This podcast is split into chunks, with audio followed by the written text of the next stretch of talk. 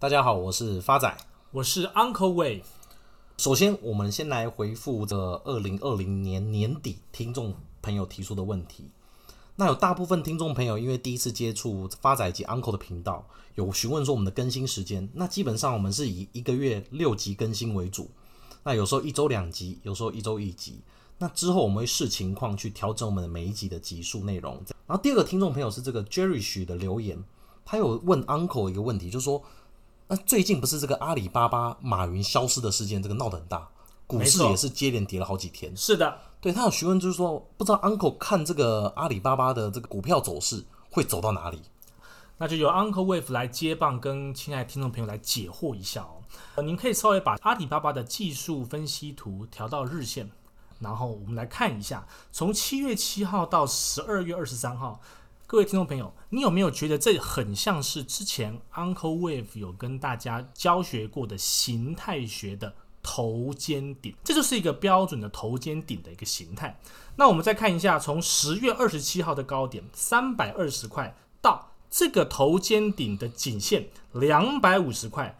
大概这个测距是七十块钱，所以我们要看这个头肩顶的形态，一旦形成，它的跌幅满足，就是颈线到最高点的等幅测距往下拉。所以原则上，这个距离是七十块的话，那么这一波的可能跌幅满足就会落在一百八十块。那这个一百八十块，各位听众朋友可以稍微拉回去看一下，刚刚好是这一波武汉肺炎三月份的最低点，也就是这一波的起涨点，整年的涨幅全部跌回去。那接下来讲到我们今天的主题，去年年底哦，国外券商有做过一个统计，就是美国的散户投资人迎着股市去年大涨的表现哦，基本上散户的报酬率比专业交易员还好。不仅持有的股票赢过大盘指数，也甚至赢过这些顶尖的避险基金的操盘人。没错，那 Uncle 知道去年赚最多的散户是谁吗？嗯，那会不会是在 YouTube 常常会提到他的台股操作绩效的那个鸡排妹呢？错啊，大错特错，那是雪莉。什么雪莉？哇哦，珍妮佛罗培兹！你攻击我的村庄。我的 Coin Master 村庄的那个学历，哎，发展你会耶？卖欧北共啊，这个大家因为最近一直被洗脑，一直看到这个没办法，这个是的，所有人的名字只记得学历的名字。我们回过头来讲啦，其实这一波的散户不止大赚哦，连分析师都有特别提到，部分的分析师认为这一波的走势哦，其实有点雷同两千年的网络泡沫的走势。原因很简单，因为这一次的行情也是电子类股跟科技类股带动的。Uncle Wave 完全不这么认同。怎么说？很简单，两千年科技泡沫那个时候根本就没有实施无限 QE 的政策啊，政策面的不同。对啊，那我也帮大家科普一下，当时的利率水准的环境，当时联准会的利率在六点五个 percent 哦，六点五个 percent，而目前美国联准会的利率在零点二五 percent，正确。所以在利率环境以及政府救市的措施情况下不同，我是觉得很难。Uncle 这边也觉得很难去跟这一次的涨势去做比较。没错，那我们再提到哦，所有央行都推出宽松的政策也好，刺激的政策也好，都带动所有市场狂涨，尤其是美国科技股。那散户投资人这波投资最多是哪些股票？包含 Amazon、特斯拉，还有像这个中国最大的电动车蔚来汽车等，以及最夯的这个新冠疫苗的制药股。都是散户追求的这些标的。是的，所以高盛有去做过一个统计，很特别，有五十八家散户最喜欢投资的股票组成一篮子的基金。嗯哼，而这档基金的报酬，去年二零二零年的报酬是足足八十个 percent。哇哦！大家要知道哦。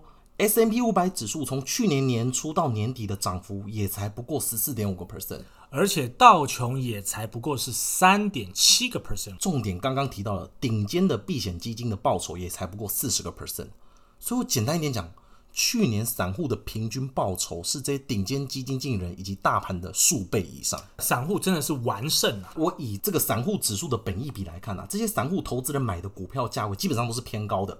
他们的本益比啊，高盛有做过统计，散户投资的这些公司本益比基本上都负值。那本一比是什么概念？之前也跟大家朋友、听众朋友提到，就是股价除以 EPS。那公司营收是负值的情况底下，那基本上就没办法用本一比去做评估。所以我简单一点做个结论啊，去年散户大部分投资都是属于高波动、高风险的这些公司，因为他们营收基本上都负的，也没有任何基本面可言。是的，所以大家可以发现一件很特别的情况哦，去年很多第一次投资人，我们俗称叫小白兔，是的，刚好买到特斯拉，嗯哼，以及还没有赚钱、本益比过高的公司。在疫情过后，短短半年间涨幅数倍以上，就开始自称为股神了，是不是？那 Uncle 怎么看这样的现象？在 Uncle Wave 的 view 来看，这就有一点，你进去赌场去赌百家乐，赌大小，这一局你可能赢了，那试问下一局呢？哇，那听 Uncle 这样讲，今天又帮我们准备了什么菜？好的，今天 Uncle Wave 来为大家简介一下联嘉光电股份有限公司，代号六二八八。首先跟大家先报告一下基本面了啊。这家公司成立于一九九五年六月十三号，总部位于新竹的科学园区，是台湾最早投入交通号志灯跟路灯的业者，也是全球前三大的 LED 号志灯的供应商。两千年开始投入 LED 车用照明模组的研发、制造啦、销售，并把这样的一个事业列为营运的重心啊。那当然，它也跟很多家的世界级的车灯大厂，比如说 Chrysler。Audi、Ford、General Motors 一起成为重要策略的供应商。那在二零二零年一月到十月，公司的产品营收比重分别是 LED 车用照明占了九十个 percent，节能产品占七个 percent，工业应用只占三个 percent。接下来就是跟大家分享一下财务面啊，联家目前为 Tesla Model 三国际版独家唯一的供应商。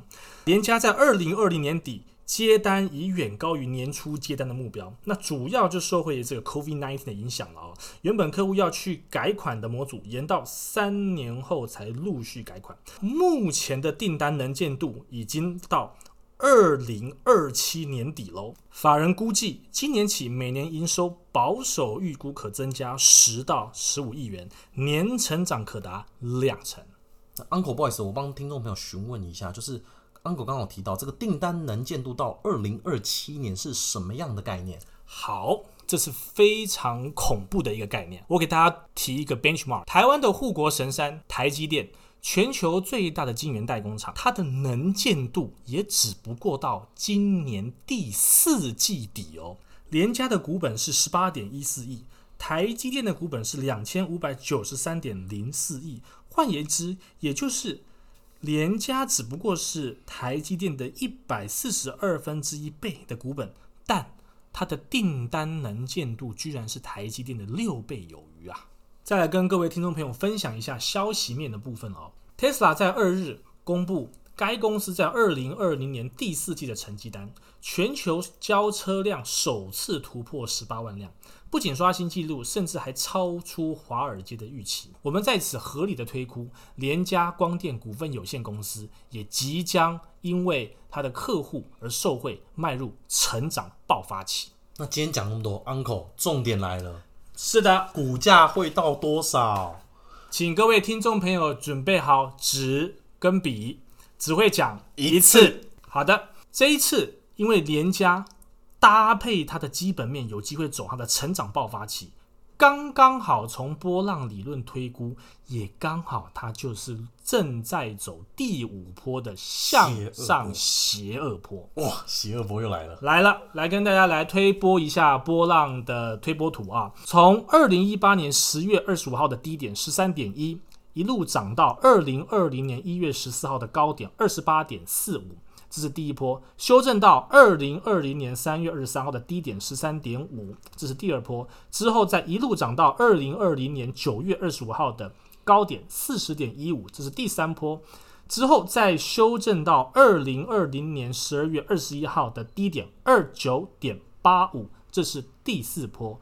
那么现在就是从第四波的低点二九点八五走向。第五波邪恶波的中继，邪恶波的终点会到哪边呢？也就是最低消费额的概念，一百零五块。哇，讲一次而已哦，Uncle。那我刚刚算一下，这几乎快三倍诶。正确，不要怀疑。哦哟，那我帮大家补充一下哦，以目前半导体零组件的这些呃平均公司的本益比大概落在五十左右，而联家光电的本益比目前在三十六，是的，是明显低于这些公司的平均值。是的。那第二点的部分是，各位听众朋友可以将联家光电切到月线图，从二零一六年年底到现在二零二零年、二零二一年，大家可以看到哦，之前月线的整理的区间最高的价格大概在三十块左右。是的。而在去年的下半年正式站稳三十块，那以基础技术分析来讲，突破区间基本上向上就是完全没有任何压力，一览无遗啦。结论：去年人人都可以赚钱，散户也可以赚钱，是韭菜元年。今年要赚钱，不再只靠口袋里的本金，而是靠脑筋，这就是 Uncle 存在的价值意义。正确，谢谢大家，我是发仔，我是 Uncle Wave，咱们下次见。